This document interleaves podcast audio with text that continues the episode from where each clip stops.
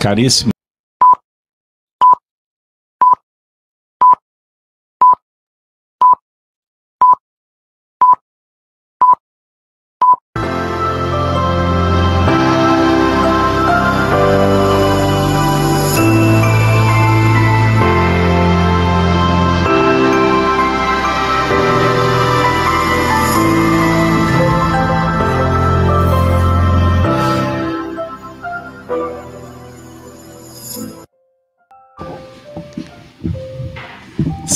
Salve, salve, salve, família, nação kardeciana. Boa noite para todos. É com muita alegria que estamos iniciando a conexão para, trans, para o evento da noite, dando boas-vindas para todos vocês em nossos canais, que possamos ter momentos agradáveis de estudo, de intercâmbio nas faixas do bem. Eu questiono se o meu áudio está chegando com qualidade para vocês. Muito bem. É, nós vamos, então, nesse momento, é, abraçar a todos os amigos que nos acompanham através dos canais Gênesis, Rede Amigo Espírita e os amigos de Maceió, da Rádio Brasil Espírita.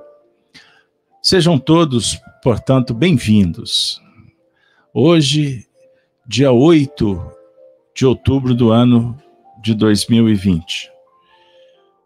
Nós vamos convidar os amigos para que juntos possamos fazer é, a nossa prece inicial. Peço um instante, por gentileza. Pequeno ajuste final.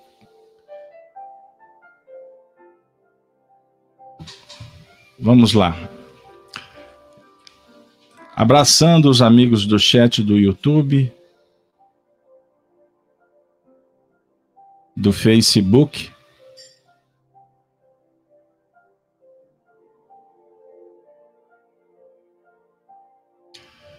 Vamos elevar o nosso pensamento ao mais alto.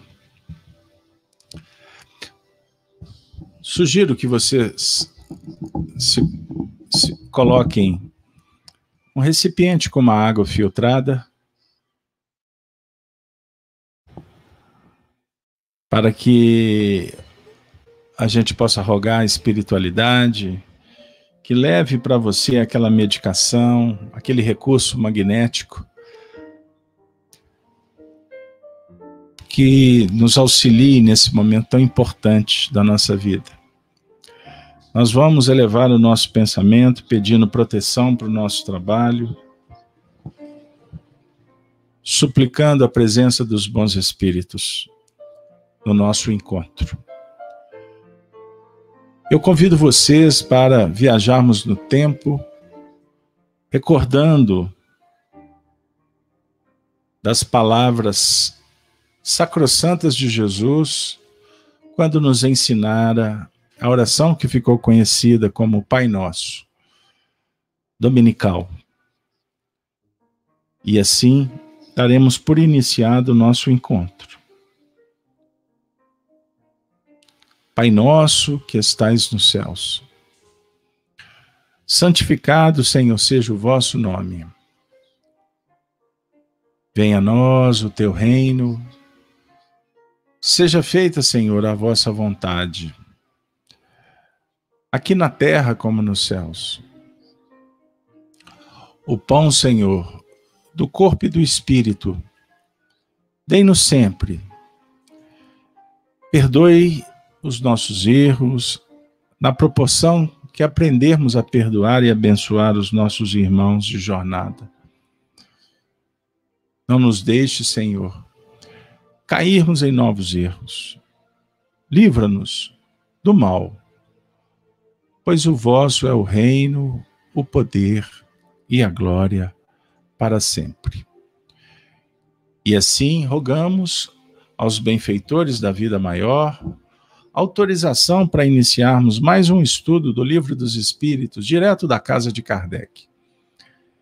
E que possamos, visitando a sua casa, estando com vocês, sejamos aqueles companheiros que possam levar a mensagem do bem, sugerindo a fraternidade, a igualdade, a bondade nos corações. E assim possamos juntos construir o conhecimento, o conhecimento da mensagem espírita, que tem o objetivo de nos aproximar do Evangelho de Jesus.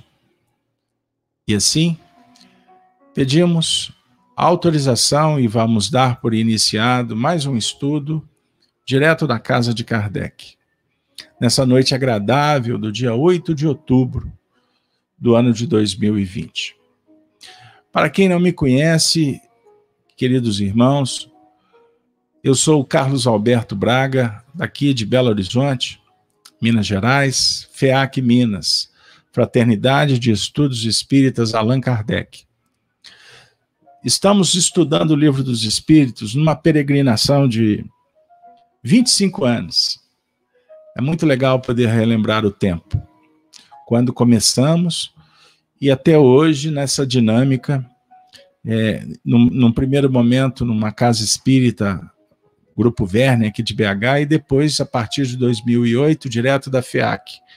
Sendo que, por volta de 2012, nós começamos a transmitir é, nessa parceria com a Rede Amigo Espírita. O tema de no, dessa noite. Afinal, de quem é a ideia? É uma mensagem muito interessante que nós estamos reservando.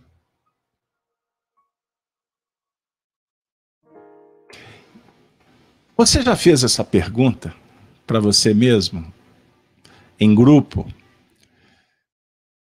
Afinal, de quem é a ideia? Qual ideia? Nós temos sempre aquela aquela natural espontaneidade de buscar a autoria, defender a autoria. E hoje, dialogando com Allan Kardec e os espíritos, nós vamos trabalhar as questões 462 até a 465. Então, convido vocês para juntos nos acompanharem. Vou trazer agora o Livro dos Espíritos e vamos disponibilizar as questões para a gente trabalhar juntos. Certinho? Bom, lembrando que nós estamos trabalhando com o Livro dos Espíritos, na parte segunda, que trata da influência oculta dos espíritos em nossos pensamentos. Hoje nós vamos trabalhar. É, a técnica sugeriu a questão 461. Então eu vou começar por ela. Kardec formulou assim aos espíritos: Como distinguir os pensamentos que nos são próprios dos que nos são sugeridos? Bom, antes de buscar a resposta, é importante a gente fazer a contextualização. Estamos trabalhando com o livro dos Espíritos, portanto, na segunda parte. Isso é muito importante a gente recordar. Nas duas últimas semanas, trabalhamos a questão 459, 460 e trouxemos aspectos da 461. A 459 influencia ou influem os espíritos em nossas vidas? Resposta: muito mais do que imaginais são eles que vos dirigem. Pois bem, amigos, a comunicação dos espíritos com a humanidade, com os homens encarnados, existe desde que o, os homens se reuniram na Terra, lá no mundo primitivo a definir que esta interação ela é uma lei natural, presente em todos os mundos, a definir que os seres intercambiam. Se a gente caminhar pela natureza, no reino vegetal e animal, nós comprovamos isso. Há maneiras diversas de comunicação entre os seres que estão na retaguarda da evolução. Nós que somos dotados de pensamento contínuo, livre-arbítrio, razão, sentimento num nível para além dos instintos, é natural que nós nos intercambiemos. Não só pela palavra, não só pelos sons físicos ou pelos gestos, pela expressão corporal. Nosso diálogo ao nível do Espiritismo é penetrar no território chamado metafísico. Para os filósofos, na escola platônica, o mundo sensível, ou o mundo das ideias, melhor dizendo. O reino de Deus, o mundo dos espíritos, que Jesus é o grande coordenador. Aquele que, quando esteve entre nós, dialogava com os espíritos.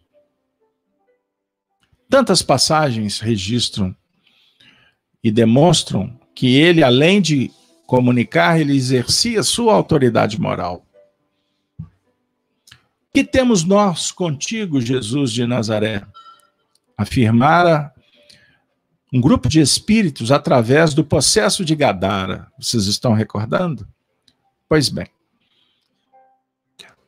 O Espiritismo no século XIX, num momento especial de espiritualidade no planeta, especificamente na Cidade Luz, Paris, o ambiente era favorável para se debater a filosofia, que acabou sendo mecanismos ou elementos adequados para que os espíritos dialogassem conosco, formando inclusive o corpo doutrinário moral da doutrina espírita.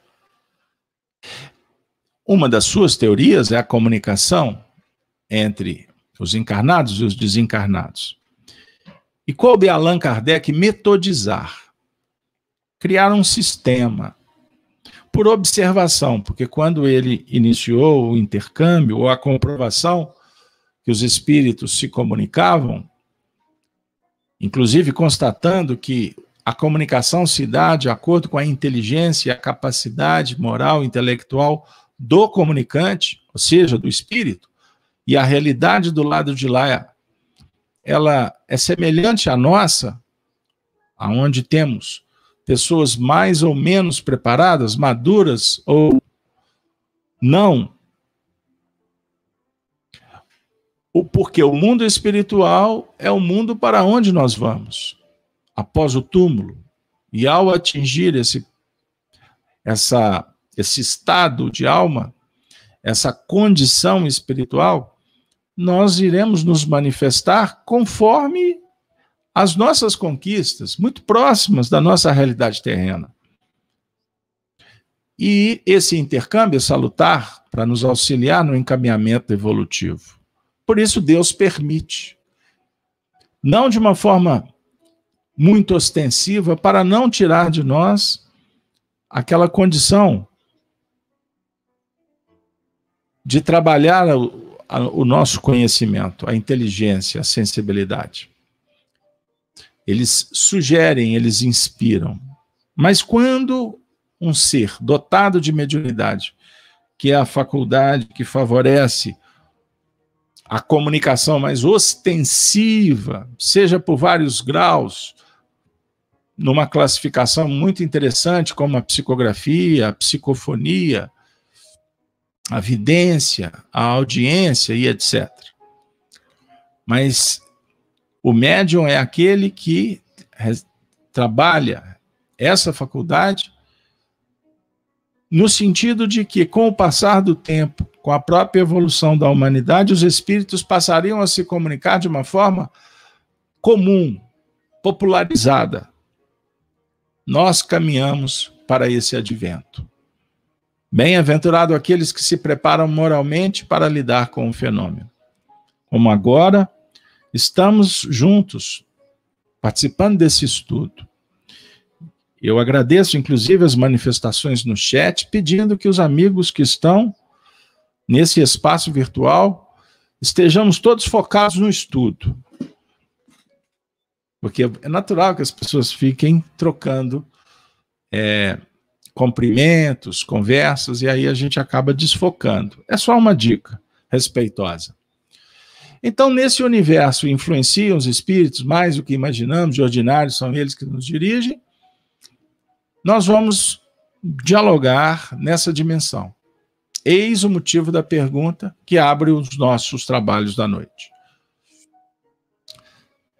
Dialogando com os espíritos que se comunicam pelos nossos pensamentos, ou seja, troca de pensamentos. Kardec perguntou: como distinguir os pensamentos que nos são próprios dos que nos são sugeridos. A gente vai especificar mais à frente. Resposta: Quando um pensamento vos é sugerido, é como uma voz que vos fala. Geralmente, os pensamentos próprios são os que vos ocorrem em primeiro lugar. Aliás, não vos é de grande interesse estabelecer essa distinção e muitas vezes é útil não sabê-la. O homem age mais livremente. Se decidir pelo bem, ele o fará com maior boa vontade. Se tomar o mau caminho, maior será a sua responsabilidade. Bom, conforme prometido, a questão que foi preparada para ser a base de hoje. Os homens inteligentes e de gênio sempre tiram suas ideias de dentro de si mesmos? Por isso a pergunta, por isso o nosso tema. Qual é o tema? Então, nós colocamos no início. Vamos recordar? Afinal, de quem é a ideia? Olha que interessante. De quem é a ideia? Então, voltando à questão.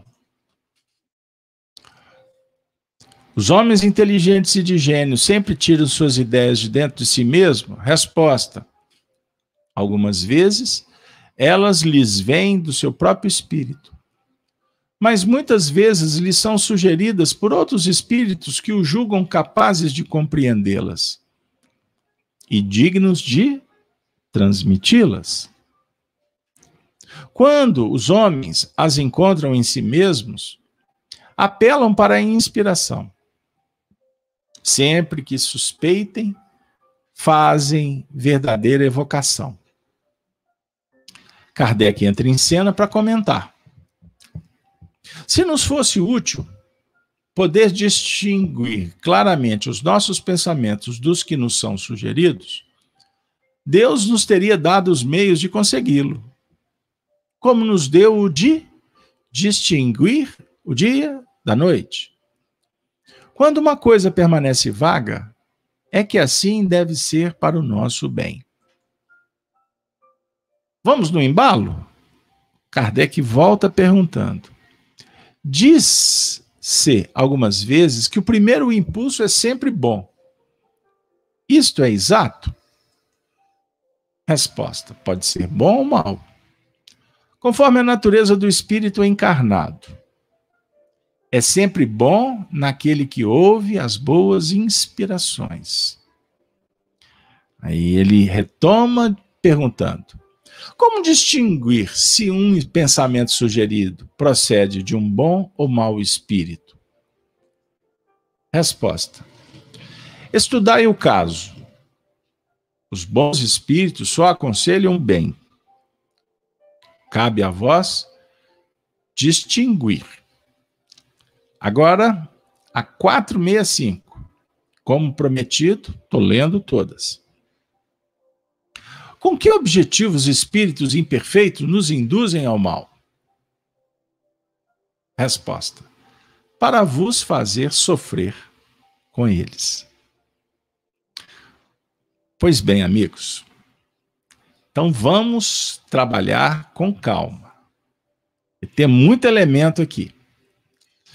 Então, a pergunta 461 foi a base introdutória.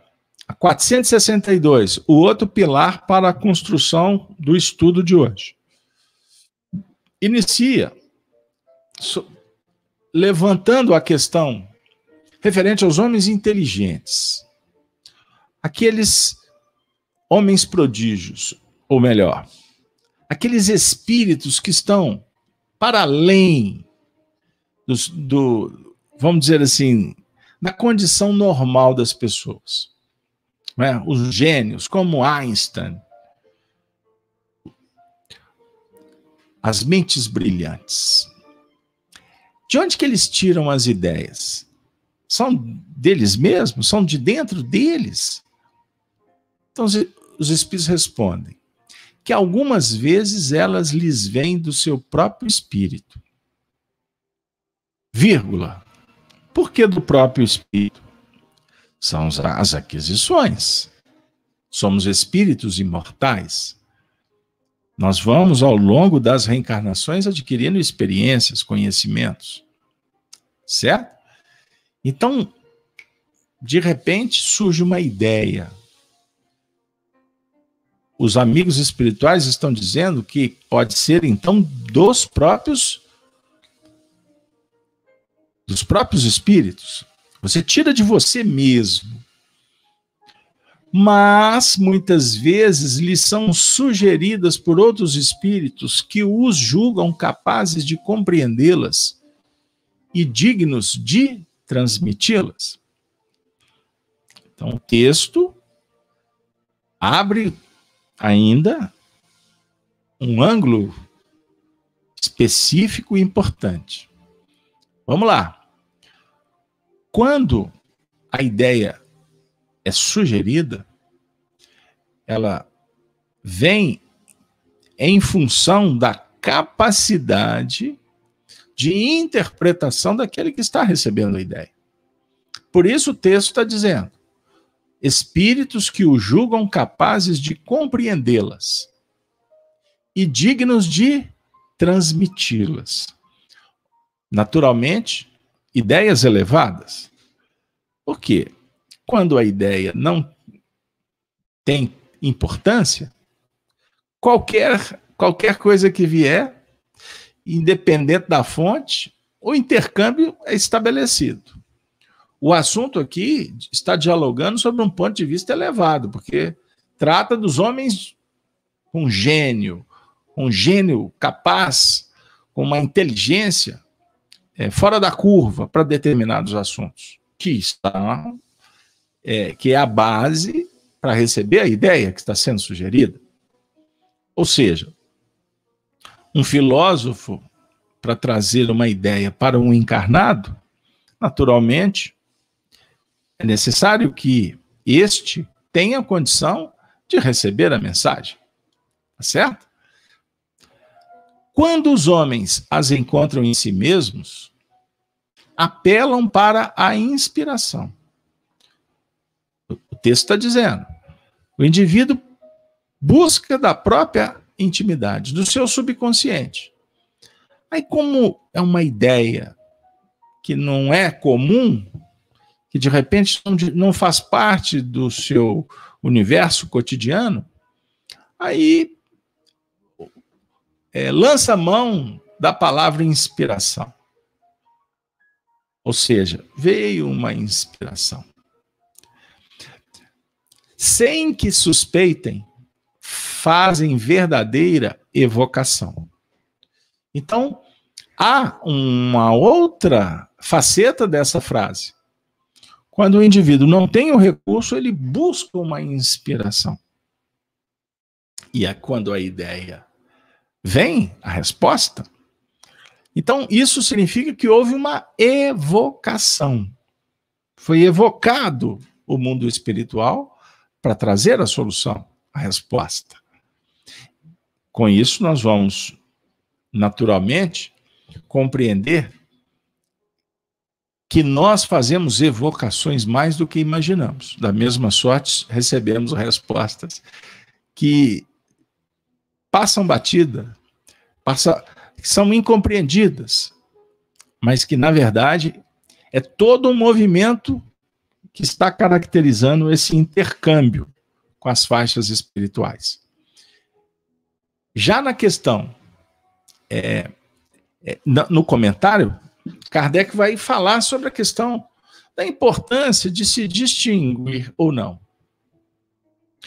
Ele vem dizer que se nós não temos a clareza para discernir, o entendimento, a experiência para conseguir selecionar o que é seu e o que não é, na verdade, Deus não nos deu esses meios, ou seja, o estágio evolutivo que ainda mourejamos não nos favorece para ter isso claro, para exatamente a gente poder desenvolver a nossa capacidade de seleção. O que é bom e o que é menos bom. E aí é que está uma equação especial do aprendizado. Por isso é que a gente tem que tomar muito cuidado com as vaidades, com o ufanismo, para não enveredar em terrenos é, que não, não sejam firmes, que não tenhamos sustentação para caminhar mais à frente. Já na 463, eu estou passando todas de novo, Agora comentando. Disse algumas vezes que o primeiro impulso é sempre bom. Isso é exato? Nós não estamos tentando descobrir se a ideia é nossa ou não. O impulso que brota da intimidade, o impulso pode ser bom, pode não ser bom. A pergunta é: o primeiro impulso é bom? Sempre é assim? A resposta: pode ser bom ou mal conforme a natureza do espírito encarnado. A natureza, a natureza que está em processo de evolução, de constantes mudanças, de aprimoramento. Um espírito ainda frequentando mais as zonas das imperfeições do que a busca do aprimoramento consciente, ele estará sujeito a impulsos de várias naturezas, bons ou não bons, ou com uma tendência para impulsos mais complicados. São os chamados automatismos, que foram implementados através de hábitos, de repetição de comportamento. Certo? O que, inclusive, nos leva para o departamento dos vícios, para que a gente possa estudar o assunto com tranquilidade. E muitas vezes os indivíduos reencarnam com vícios arraigados que vão sendo é, despertados na medida em que haja a socialização do companheiro na reencarnação. Exatamente para pôr à prova é, a sua vontade, a necessidade de superar. Então, o companheiro vai, vai para um ambiente em que ele será é, emulado, induzido a determinadas práticas, exatamente para ele dizer a que veio. E não é simples passar pelas essas provas da tentação. E quanto maior for ela, mais necessidade tem o espírito, pois ele se enveredou por esses caminhos e fixou caracteres que vão que vai precisar de tempo para serem aperfeiçoados. Tá certo? Então a natureza do espírito é que vai dizer se o primeiro ou os impulsos são bons ou não. Imaginemos um Francisco de Assis reencarnado.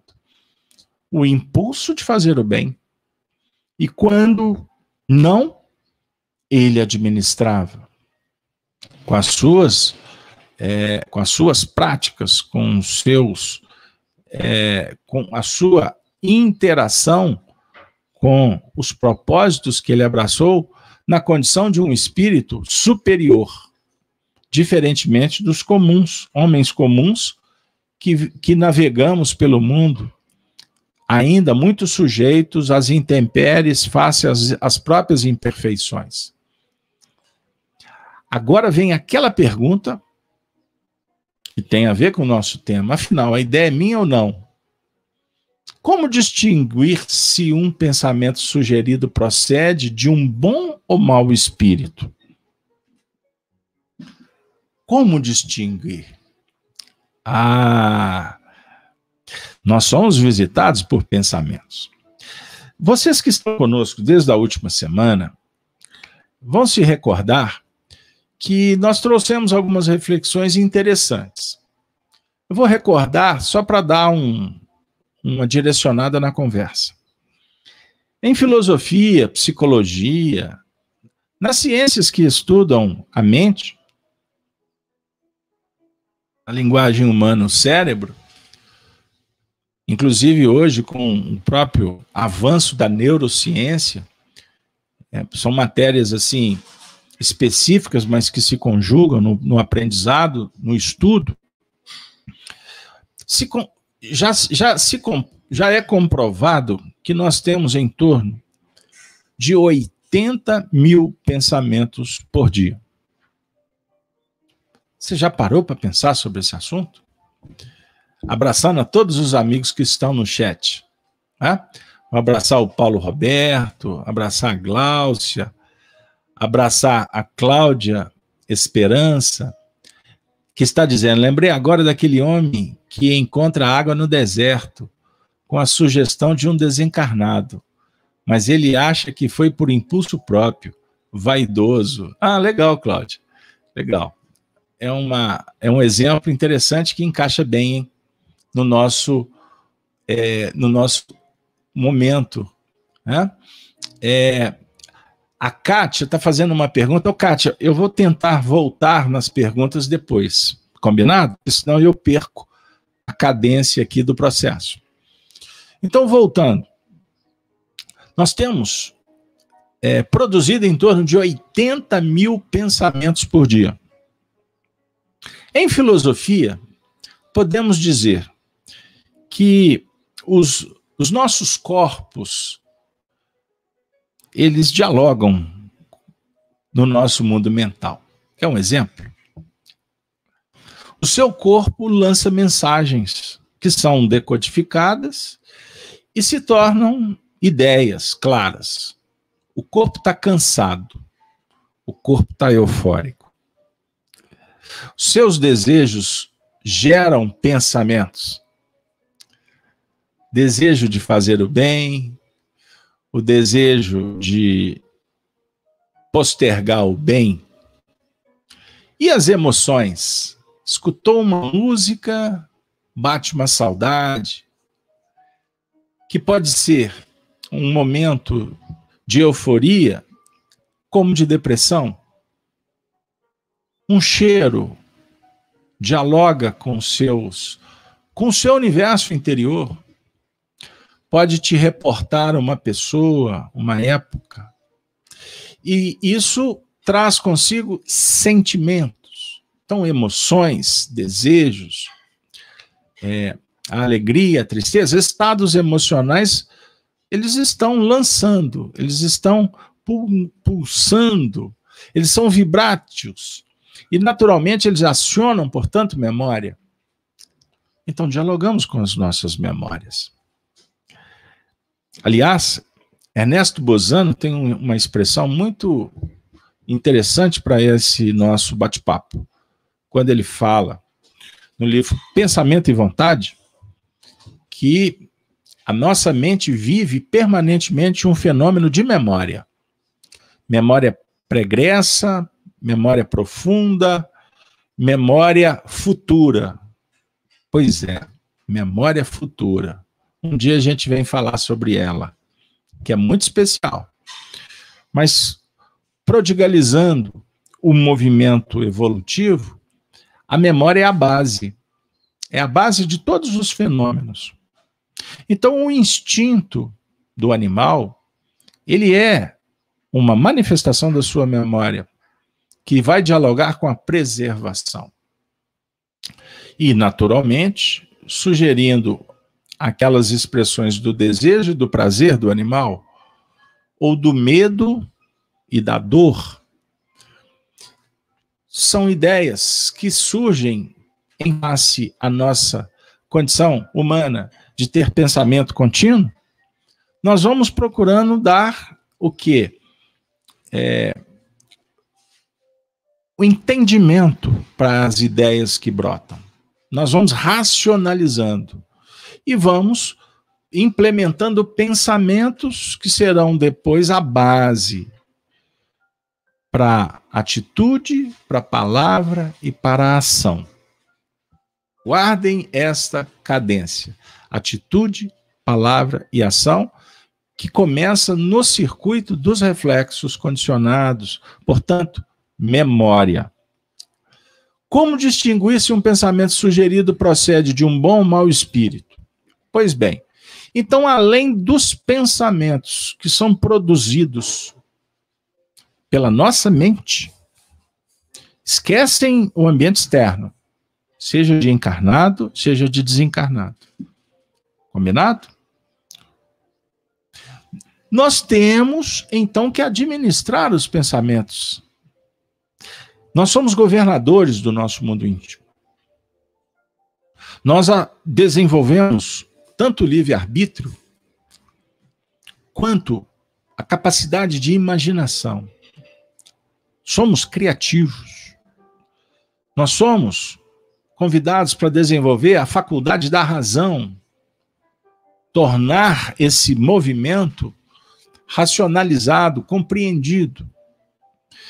E existe uma faculdade especial chamada vontade. Todo estudo da casa mental nós abordamos a importância da vontade. Os filósofos dissecam esse assunto. Emmanuel fala da vontade como um impacto determinante. Apoiado nas reflexões de Leon Denis, que desenvolve no livro é, do problema do ser, do destino e da dor, os aspectos da vontade, dentro de uma linha de várias escolas, tanto racionalistas como empiristas da filosofia, que sempre vão trabalhar a importância da vontade. A vontade sendo acionada para administrar os desejos, o trabalho, investimento, planejamento, as inteligências que vão sendo desenvolvidas. Você é um ser inteligente. E, e, e sendo concebida a inteligência do espírito, é necessário que compreendamos que essa inteligência, ela faz parte de toda a nossa estrutura psíquica e do nosso comportamento. Então estamos em busca do aprimoramento da inteligência sob o ponto de vista geral, mas trabalhando gradativamente no específico, no particular. E o tempo todo. Você trabalha a sua inteligência relacional, social. Vou dar o exemplo de algumas, porque são várias. Existe a inteligência, portanto, de relação. Então, no contato social, estamos trabalhando habilidades.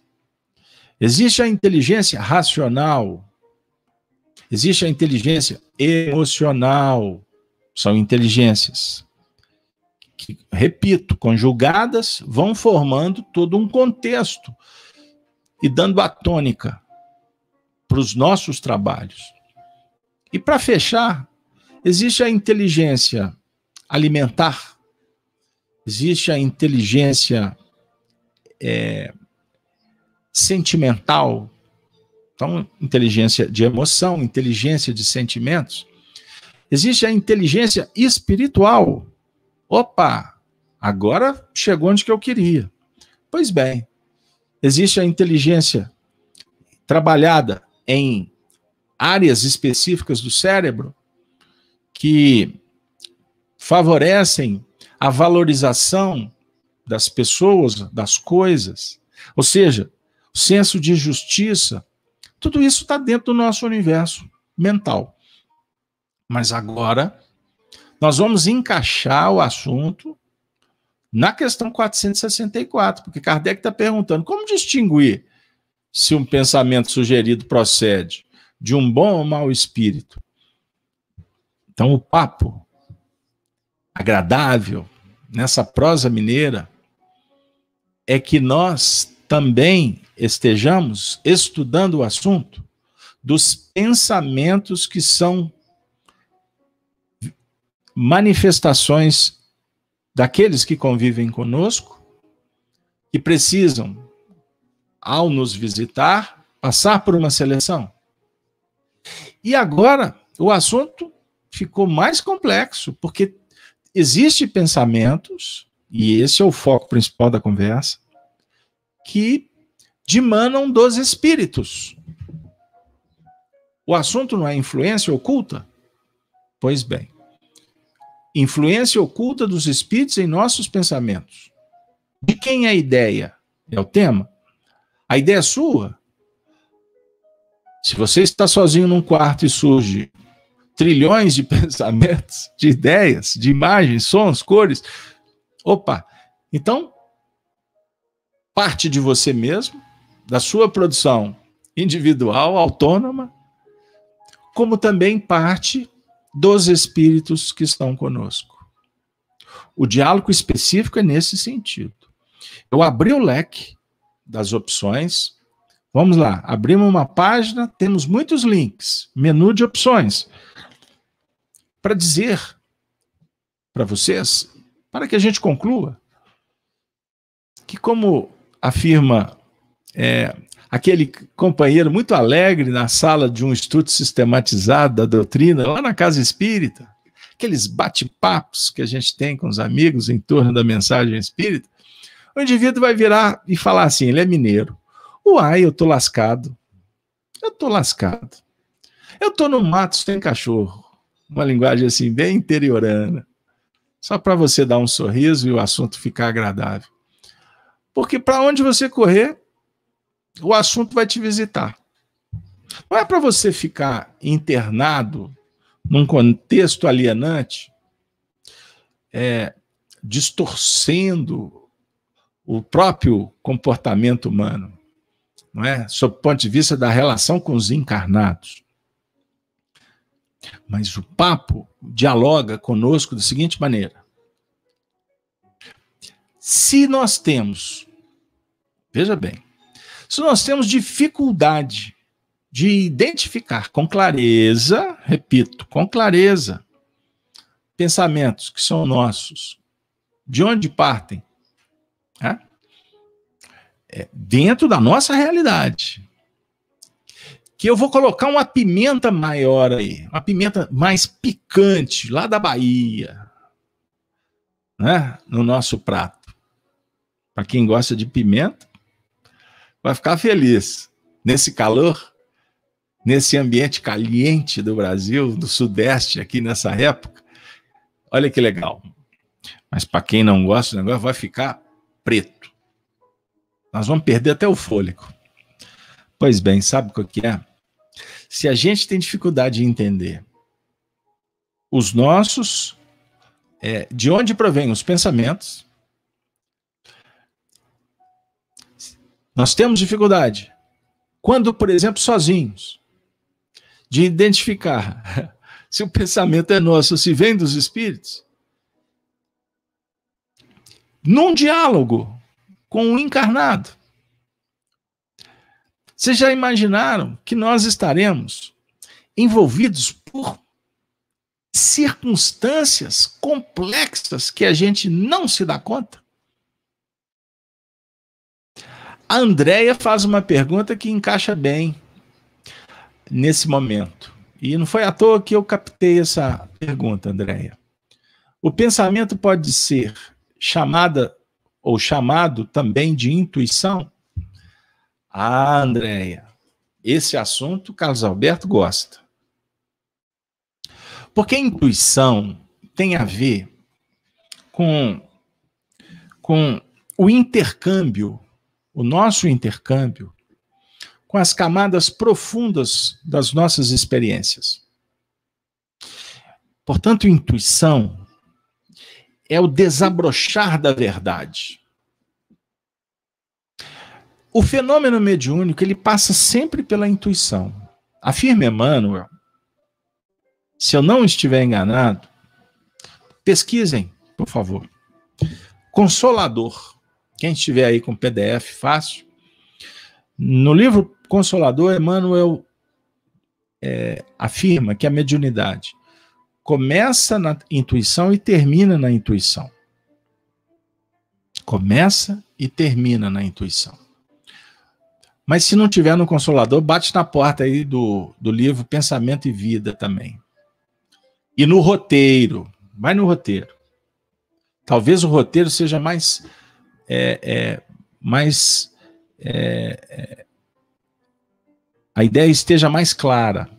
Mas voltando. Então, a intuição, ela, na verdade, ela é um. Ela, ela para emergir, ela naturalmente será acionada pelas circunstâncias que favoreçam para que nós possamos mergulhar na intimidade e buscar essa luz. Lembremos, fomos criados simples e ignorantes, mas o germe da perfeição está dentro da gente. Livro dos Espíritos, lá na primeira parte. Temos o germe da perfeição. O nosso desenvolvimento estará sempre vinculado à perfeição ou à perfectibilidade que trazemos como potencial. O Eduardo achou roteiro, capítulo ante a vida mental. Ô Eduardo, então tá bom. Eduardo, nós estamos sintonizados. Ante a vida mental, não é isso? É o capítulo? Pois bem, é a primeira lição, pessoal. Primeira lição. É, o Emmanuel é uma lição bem extensa, né? É, acha para mim, Eduardo, já que você está afinado, porque senão eu vou perder o, o rumo. Acha a frase e coloca para nós no chat, tá? Então a Andréia está atendendo a Andréia ainda. Então a intuição. Esqueça a palavra médium. Vamos tirar médium da história. Eu estou conversando com a Andréia ou com o espírito que anima, o espírito como essência, o espírito como a manifestação da luz. A intuição é uma manifestação anímica da alma. Quando um espírito envolve um médium, uma pessoa, um sensitivo, para lhe oferecer uma ideia, isto não é intuição. Isso é uma inspiração que pode ser uma, uma chamada mediunidade mental no sentido de identificar a corrente mental com clareza, com limpidez e ter um grau de autenticidade muito interessante, um percentual que aproxima quase da totalidade da ideia. Mas o médium, ao receber esse comunicado, ele vai dar o colorido próprio. Por isso, nenhuma comunicação é 100%. É 100% é, é, do comunicante. Sempre haverá uma parcela do médium na interpretação, porque passa pelo seu canal. Ok? Mas eu quero falar com vocês e com a companheira que fez a pergunta que a intuição ela é o despertar da verdade, a revelação genuína que parte do ser. Ele pode ser inspirado, induzido, mas o eureka, a ideia é dele. Captaram? Então eu não quero encerrar a conversa, porque estudar a intuição é estudar a mediunidade. E essa tarefa é uma tarefa muito especial. E no caso dos médiums, dos espíritas, é matéria para se estudar encarnação e outras encarnações. Então, na verdade, nós estamos dialogando, criando circunstâncias que favoreçam entender a mensagem. Por isso, agora, o Eduardo acabou. É, muito obrigado, viu, Eduardo, com a sua participação no chat. Você acabou antecipando o que já estava previsto. Eu vou trazer para vocês o universo mental. Nas palavras do nosso benfeitor Emmanuel. Nós vamos ler é, rapidamente uma lição para vocês. Ela é curtinha. É do livro Roteiro, intitulada Ante a Vida Mental. Olha que legal. Se preparem, vem coisa boa. Emmanuel sempre traz belas surpresas para a gente. Ele vai dizer assim: quando a criatura passa a interrogar o porquê do destino e da dor, e encontra a luz dos princípios espiritistas, a clarear-lhe os vastos corredores do santuário interno,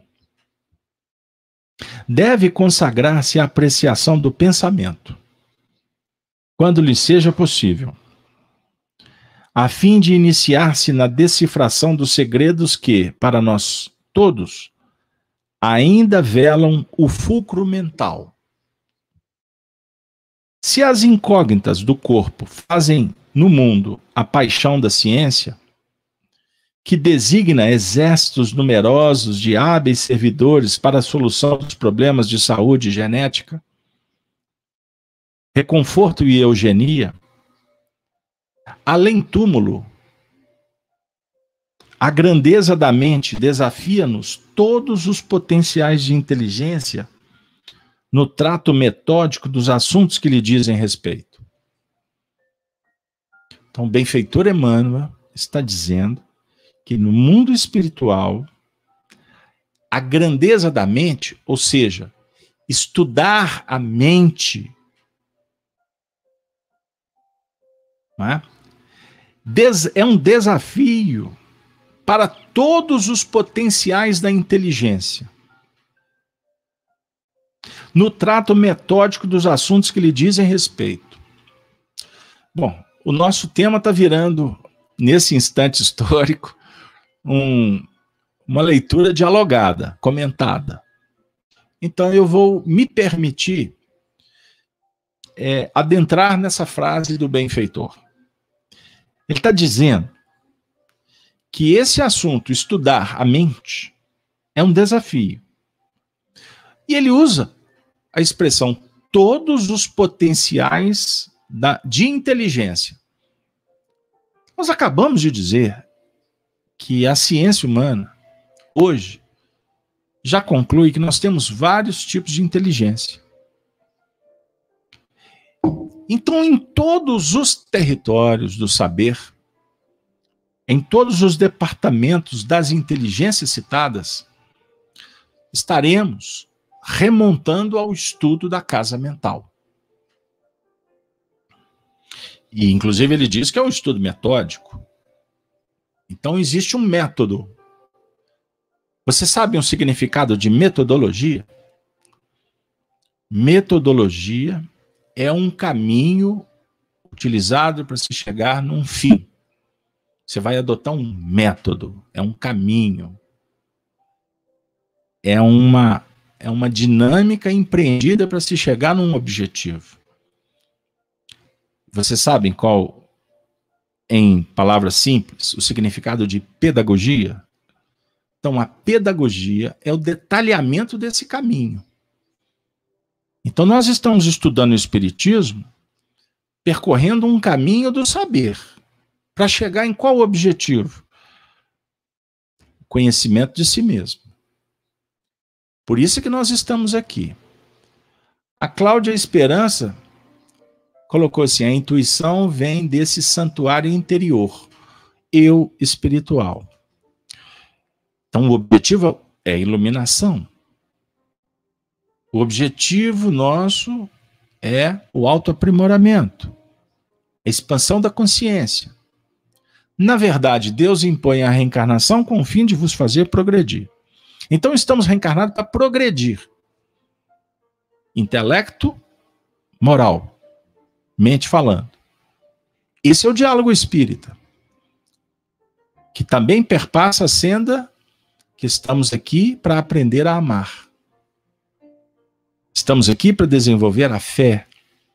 A fé é a base de todos os movimentos. Vide texto contido no Evangelho segundo o Espiritismo, no capítulo A Fé Transporta Montanhas, e também o capítulo décimo, Amar ao próximo como a si mesmo. Façam uma viagem, uma aventura no Evangelho segundo o Espiritismo, que é prazerosa. Vocês vão aprender muitas coisas lá com as equações de Fênelo, de Erasto, de Sanson e de tantos outros autores. Mas voltando ao amigo Emmanuel, que vai falar da psicologia, da psiquiatria entre os homens da atualidade, que conhecem tanto do espírito quanto um botânico, restrito ao movimento em acanhado círculo de observação do solo. E tentasse julgar um continente vasto e inexplorado, por alguns talos de erva, crescidos ao alcance de suas mãos. O que, que ele está dizendo? Que a psicologia, a psiquiatria estão muito distantes da realidade da mente, sob o ponto de vista dos seus métodos, dos seus estudos. O que caracteriza, ou que dá, inclusive, o tom para a gente entender o porquê que o nosso mundo ainda é tão atrasado. E as pessoas estão querendo fazer manifestos. Ah, hoje eu vi uma nova. Preparem-se. Espíritas fazendo manifestos. Ai, Jesus. Querendo resolver o mundo, problema do mundo. Entrando na política. que Deus abençoe a turma. que a vida abra portas, o entendimento, sem decepções. Aliás, decepção tem a ver com a ilusão. É diferente de você ter expectativa do progresso e trabalhar por ele. E o progresso dialoga, sob ponto de vista espiritual, filosófico, progresso pessoal. E naturalmente progredindo, a gente dialoga com o âmbito de ação as circunstâncias que são notas indicativas que favorecem, que a gente possa também fazer luz para o outro. Mas não com o intuito de convencê-lo, de domá-lo, de dominar. Não. Mas, nas injunções do caminho, a mensagem espírita pode ser adequada a todos os níveis do conhecimento numa dinâmica mais terra-terra ou numa dinâmica mais libertadora, mais espiritual. Aí fica de acordo com a sua preferência. Qual o espiritismo que você quer trabalhar? Só dou a dica: a doutrina é pura, ela é limpa. Os espíritas é que fazemos o espiritismo à moda da casa, superfaturando a ilusão ou alimentando fantasmas e deturpando, deturpando a cognição nossa e a do outro, que é responsabilização. Ou seja, quando você deturpa, porque está deturpada a sua visão, você paga o preço duas vezes. E é alto. Por isso, em filosofia, tem um pensamento de um filósofo do mundo antigo que diz assim: eu estou em dúvida se é um pensamento de Platão ou de Sêneca. Estou na dúvida. Que é, me, que é melhor a ignorância total do que o conhecimento na mão de homens inábeis moralmente. Então a mente, o Emmanuel continua dizendo, libertos do veículo de carne, quando temos a felicidade de sobrepairar além das atrações de natureza inferior que por vezes nos imantam a crosta que nos imantam a crosta da terra indefinidamente. Olha o que, ele está dizendo. Imantado a crosta, presos, enjaulados, encarcerados indefinidamente por conta das atrações que nós é que alimentamos. Compreendemos que o poder mental, compreendemos, vamos com calma, para você respirar fundo comigo, para que a gente não tenha pressa, porque essa mensagem é muito especial nesse momento histórico que nós nos encontramos. O poder mental reside na base de todos os fenômenos e circunstâncias de nossas experiências isoladas ou coletivas.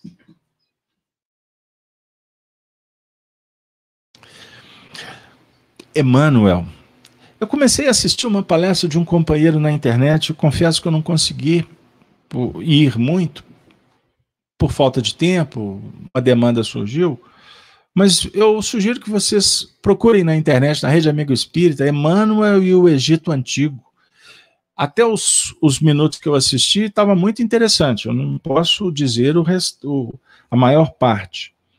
Mas me chamou muita atenção, porque nós que estudamos a obra espírita e também temos a alegria de estar aí algumas décadas estudando o pensamento do professor Emmanuel, do grande evangelizador, afinado com os princípios kardecianos, embora alguns não compreendam, e também há umas, uns falatórios aí que não tem muitas, muito sentido, mas tudo bem, vamos em frente.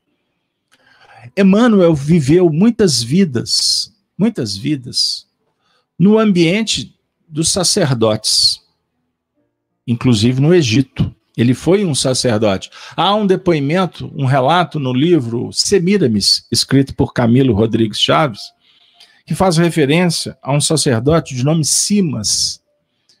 Simas, que vivera ali na época, em torno do século VIII, antes de Jesus. Então, eles estudavam o livro dos mortos, eles estudavam a ciência mística, a religião do Egito, que foi esvaziada no tempo e que hoje é, existe é, um, um, um esforço de manter a chama acesa embora entendamos que, com o passar do tempo, a essência do pensamento da religião, da filosofia egípcia, que se tornou a base das filosofias do mundo antigo, ela será compreendida daqui a muito tempo, quando a humanidade tiver mais maturidade. Mas, voltando ao Egito Antigo, nós podemos trazer para o nosso momento histórico uma figura que é, é um ícone para os estudiosos do mundo antigo, com repercussões, inclusive, na Grécia Antiga. Estamos nos referindo a Hermes Trimegisto. Aliás, eu tenho encontrado várias citações do nome Hermes Trimegisto, feitas por Emmanuel, em páginas esparsas. Por exemplo, no livro Instruções Psicofônicas, é, no livro Seara dos Médiuns e outros mais. Nós vamos ter citação de muitos filósofos e Emmanuel sempre cita Hermes como um dos maiores vultos da história da humanidade. A base a base do pensamento, que ficou conhecido como princípios herméticos, que viajaram no tempo, tomaram coloridos dos mais diversos, e eu não entro no mérito, mas é que o universo é um todo mental. E disse Deus: haja luz. E a luz foi feita, e viu Deus que a luz era boa. Quando diz Deus, é, haja luz, é o movimento da criação do espírito, a primeira expressão da mente, e aí a gente pode mergulhar nesse estudo filosófico. Mas Emmanuel, nesse texto, ele está trazendo Hermes purinho, quando diz que a mente é manancial vivo de energias criadoras. Dizendo ainda que o pensamento é substância, coisa mensurável. Então, o pensamento, nós estamos falando de pensamentos. De quem é a ideia? Eu não vou entrar no mérito para explicar o que, que é ideia, o que, que é pensamento, então nós vamos ficar aqui até amanhã.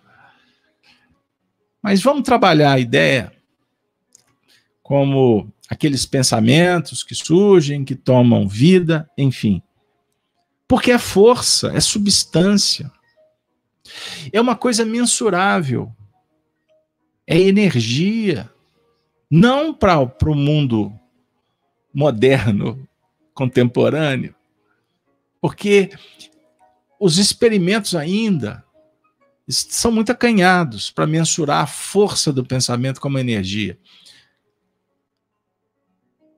Antecipado pelos espíritos eletromagnéticas. Então, recordemos, a eletricidade é energia dinâmica.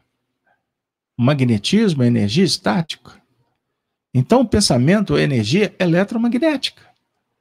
A definir entre outras palavras, que o pensamento tem peso, ele tem qualidade.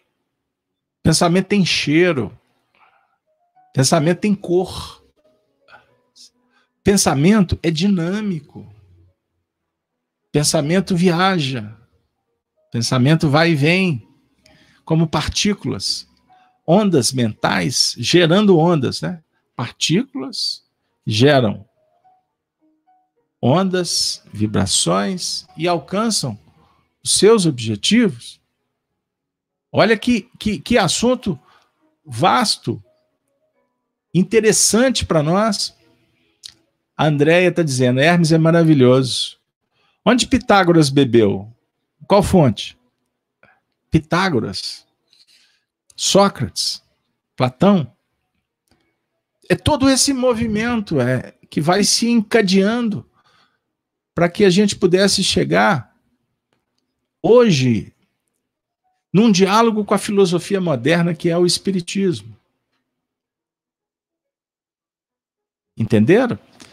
É, eu já vi um estudo de, na filosofia que diz que Platão foi aluno de Hermes.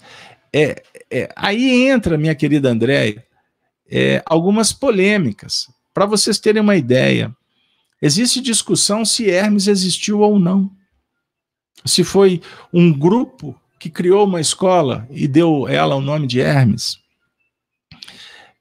A época da sua existência também é polêmica, mas muito anterior a Platão. Então, esta afirmativa, ela é fantasiosa, porque Hermes é, existe alguns indícios que ele viveu há mais de 1500 anos. Sócrates e Platão viveram mais ou menos seis séculos antes de Jesus. Então é um encadeamento de revelações. E Andréia, fica até o final porque eu daqui a pouco eu tenho uma novidade para vocês que vai dialogar com esse assunto. Então o Emmanuel, só para concluir o raciocínio, o Emmanuel está dizendo que encarnados e desencarnados povoam um planeta na condição de habitantes num imenso palácio de vários andares em posições diversas, produzindo pensamentos múltiplos que se combinam, que se repelem ou que se neutralizam. Puxa vida. Continue, gente, o texto.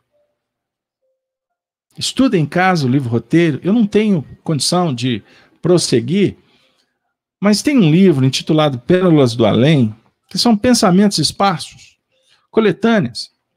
Emmanuel, André Luiz. Eu vou trazer uma citação que está é, de André Luiz, Mecanismo da Mediunidade.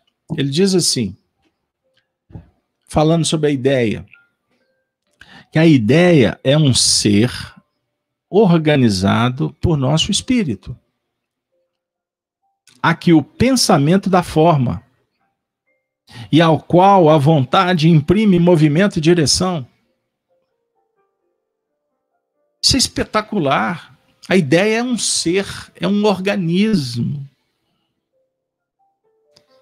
É um ser organizado por nosso espírito.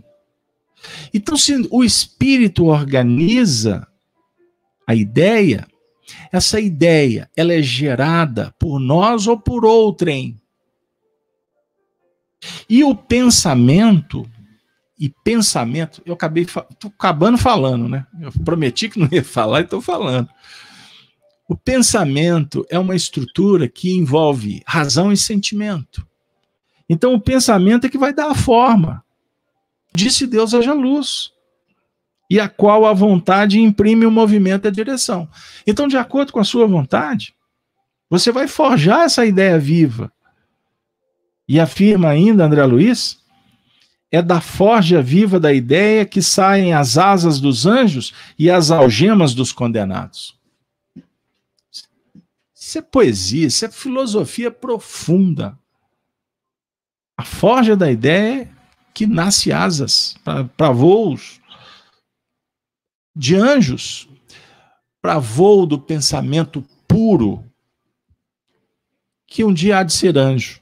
Anjo no sentido de espírito superior, espírito puro, como também dos pensamentos que forjamos as algemas, trancafiados como condenados, condenados às concupiscências, às escolhas, e tendo oportunidade de descobrir chaves para abrir essas algemas.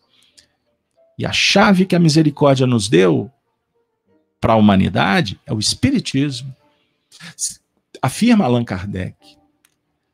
O Espiritismo é a chave para se estudar as tradições, para a gente compreender o que não compreendemos nas palavras emblemáticas, figuradas, metafóricas de todos os grandes filósofos, dentre eles o maior de todos.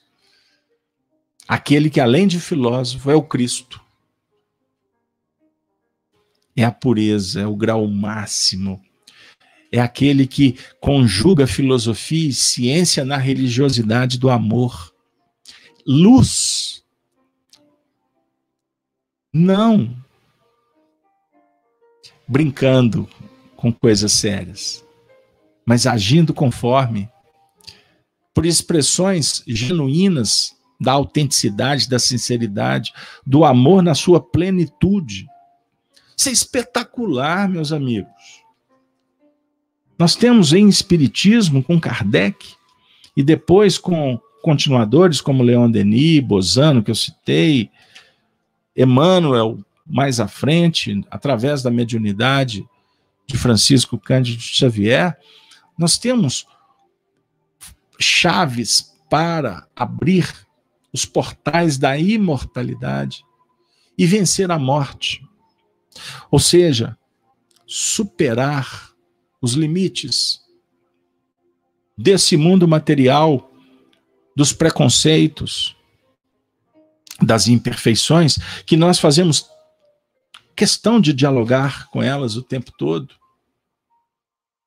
Por isso, o nosso estudo vai tomando uma dimensão muito, muito graciosa, no, gerando contentamento, falo por mim, que sou um amante, eu sou apaixonado com o saber.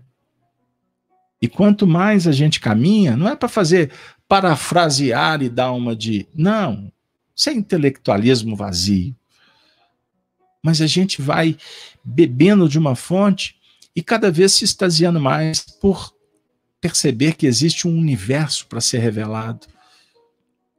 E ao mesmo tempo nos sentimos gratos, reconhecidos pelo envolvimento, pela inspiração dos nossos mentores espirituais que fizeram de tudo para que aqui nos encontrássemos, para que aqui pudéssemos estar juntos de mãos dadas diante do saber.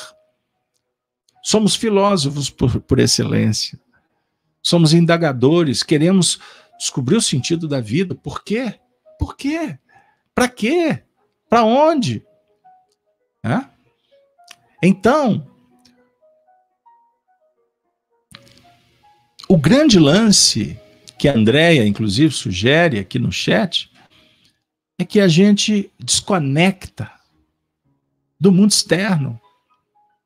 Andréia, demais companheiros que estão nos canais, no Facebook, no YouTube, nós não estamos aqui para ficar preso nas ilusões, nas bolhas que são separativistas ou que são massa de manobra para conduzir o gado nós estamos aqui para adquirir conhecimento e autonomia e contribuir com o seu mundo, com as suas responsabilidades, que envolve terceiros.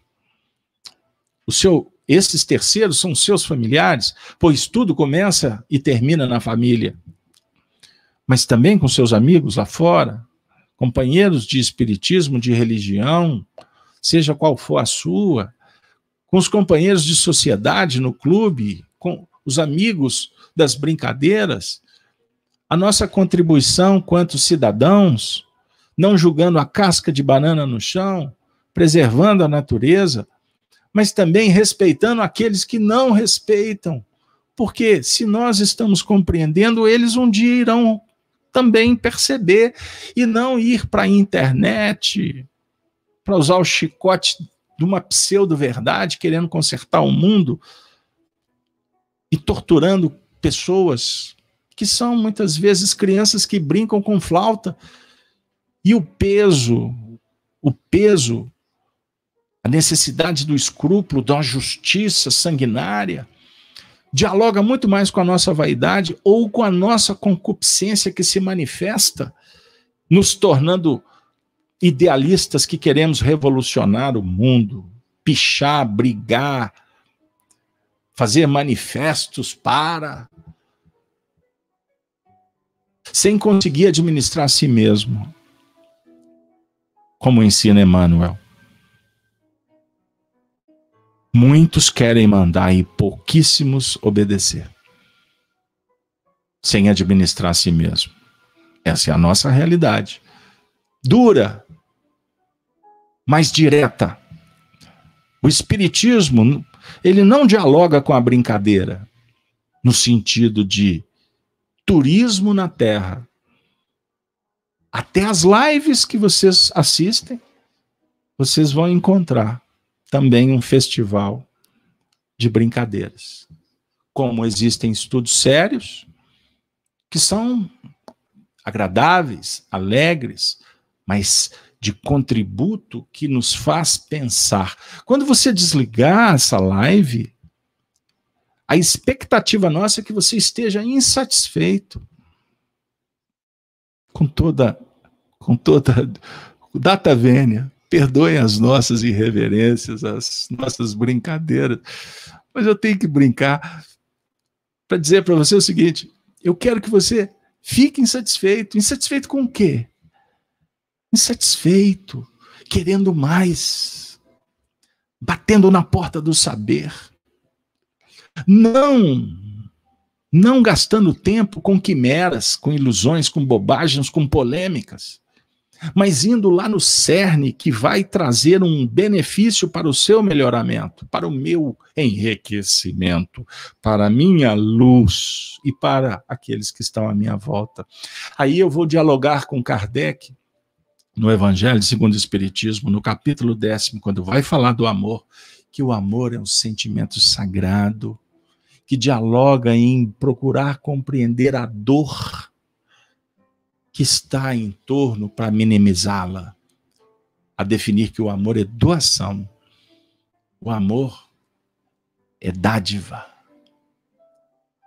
sem interesse de qualquer tipo de retorno, de reconhecimento, de aplausos, de pagamentos.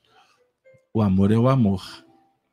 O amor por si só diz porque alimenta, porque encanta, porque romanceia, porque inspira a gente jamais desistir. O amor é um imã. É um imã que atrai coisas boas. Amigos, eu vou dar uma dica, não vou ter tempo de ler. Seara dos Médiuns, Emmanuel, lição intitulada Ima. Nela, nós vamos nos deparar com a seguinte condição: cada espírito escolhe a força em que se inspira. O raciocínio manda, o sentimento guia. Trazes assim contigo o leme do destino escondido na mente, ocultando no peito o impulso que o dirige. Porque tudo prospera aos golpes do desejo, e o imã do desejo chama-se coração. Que o nosso coração possa atrair sempre o bem, a justiça, a bondade, a caridade, pois todos ansiamos a felicidade. Por isso, temos que trabalhar com benignidade, com mansuetude, com autoridade. Enfim, sendo sempre trabalhadores da humildade, que garante frequentarmos a escola do excelso amigo Jesus, que está conosco sempre, como agora. Meus queridos amigos, afinal, de quem é a ideia? Sua, minha, do Cristo, dos amigos espirituais? Não importa. Importa é se a ideia for boa. Se for boa, vá adiante. Eu aprendi uma frase aqui nas Minas Gerais de um filósofo e repito-a sempre que posso. Pense diferente. Faça a diferença. Quem pensa diferente faz toda a diferença. Agora é muito legal podermos pensar diferente juntos. Pois juntos podemos muito mais. Juntos nós somos sempre união. Separados apenas pontos de vista. Regina Lacerda, o estudo da noite está sendo uma luz em nossa casa. É reconhecimento à tarefa da casa de Kardec. Ficou melhor assim, não ficou? Com a data vênia, a autora da frase, nós preferimos trabalhar de uma maneira despersonalizada. Porque o campeonato de vaidades, de holofote, de lusco-fusco, de likes, de seguidores, não faz parte. Pelo menos nós tentamos lutar para que isso não faça parte do projeto, da nossa singela contribuição em divulgar o Espiritismo. Eu tinha muita vontade de dizer, tal qual Kardec nos ofereceu, mas eu não tenho condições de avaliar se a gente está fazendo como Kardec nos deu, nos ofereceu. Por isso, diariamente, eu convido a todos que estão inscritos nos nossos canais para estudar conosco, para que a gente verifique juntos se estamos fazendo como Kardec esperava que fizéssemos. sem ilusões, sem divagações, sem negociação com sistemas políticos, sem muito interesse em participar ou não das tertúlias ou dos bastidores de Versalhes. O nosso trabalho é na Sociedade Espírita de Paris. Dialogar com aqueles que foram presidentes, tutores da obra, que Kardec foi o maior dos representantes da história. Numa definição do espírito Erasto, Kardec é o precursor da felicidade celestial. Como João Batista, para que Jesus pudesse oferecer a mensagem. Então, parafraseando João, Kardec e os espíritos, é necessário que ele cresça, o Cristo, e que nós nos diminuamos, para que a gente possa cada vez se fazer menor. Porque quem se faz menor pode se tornar um gigante. Mas aqueles que querem ser, estar na condição de maiores, numa expressão de uma professora de filo filosofia que eu admiro muito, Helena Galvão, se tornam pigmeus perto da grandeza da moralidade, da ética, da justiça e da bondade. Portanto, meus queridos amigos, atingimos o momento final. E agora chegou um instante de dividir com vocês uma novidade. Pois bem, a partir de semana que vem, nas noites de quinta-feira, nós iremos dar uma pausa no estudo do Livro dos Espíritos, uma vez que, inclusive, a FEAC, na sua dinâmica de casa espírita, está é, com as portas fechadas fisicamente, porque espiritualmente nós estamos trabalhando toda hora a gente vai retomar com o estudo do Livro dos Espíritos. Mas nós estamos iniciando um projeto que começou na última semana e foi na sexta-feira. Mais Kardec. Em prosa e verso.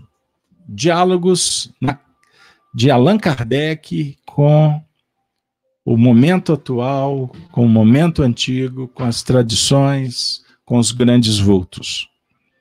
E nós vamos trazer para participar junto conosco nas noites de quinta-feira, em substituição temporária do estudo do Livro dos Espíritos, um companheiro muito querido, o Vinícius Costa.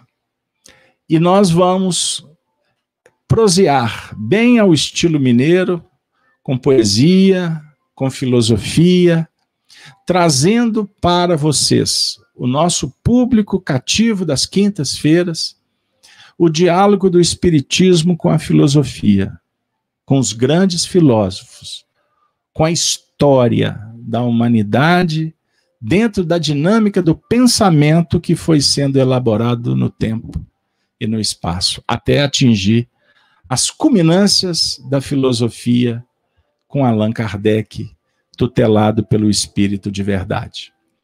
Assim, eu gostaria de convidá-los para estar conosco.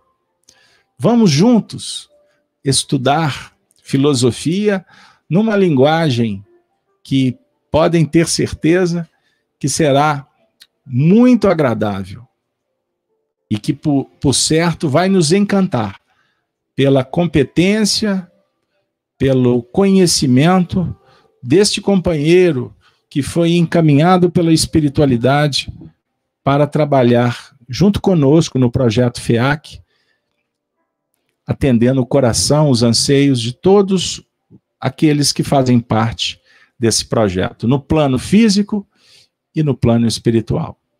Então, repetindo, todos estão convidados para estar conosco na próxima quinta-feira com mais Kardec.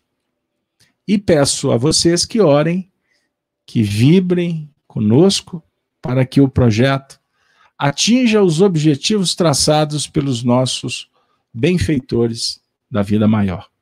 E assim, ufa, acho que conseguimos sobreviver, não é isso? Chegamos ao final. Com a expectativa, espero que a essa aventura da noite, estudando Kardec, o livro dos Espíritos, a influência dos Espíritos, a casa mental, as ideias, os pensamentos, a gente possa ter aprendido um pouquinho mais para que a gente possa dar passos cada vez mais seguros e profundos, o que remonta à nossa envergadura moral, que é o objetivo principal que o Espiritismo sugere: evoluirmos na mente, a chamada metanoia, e mudar, mudar pelo conhecimento para progredir. Então, colocar a palavra evolução e progresso lado a lado na direção da luz maior, atendendo a dica que veio ao nosso coração dada por Jesus. Brilhe, brilhe sempre a vossa luz. E nestas vibrações de profunda alegria e de esperança quanto ao futuro que nos aguarda, nós vamos nos despedir aquele momento tão especial que nos faz recordar daqueles que são os nossos benfeitores da vida maior. Os cristãos dos primeiros tempos, quando diziam: Ave Cristo, os que aspiram à glória de servir em teu nome te glorificam e saúdam. Ave, ave, ave seja Cristo. E assim, pedindo que vocês se inscrevam nos nossos canais, compartilhem o vídeo e vista a camisa, essa camisa dessa família do bem, dos cristãos dos novos tempos, inspirados pelos cristãos dos primeiros tempos. Ave seja a sua noite com o Cristo de Deus.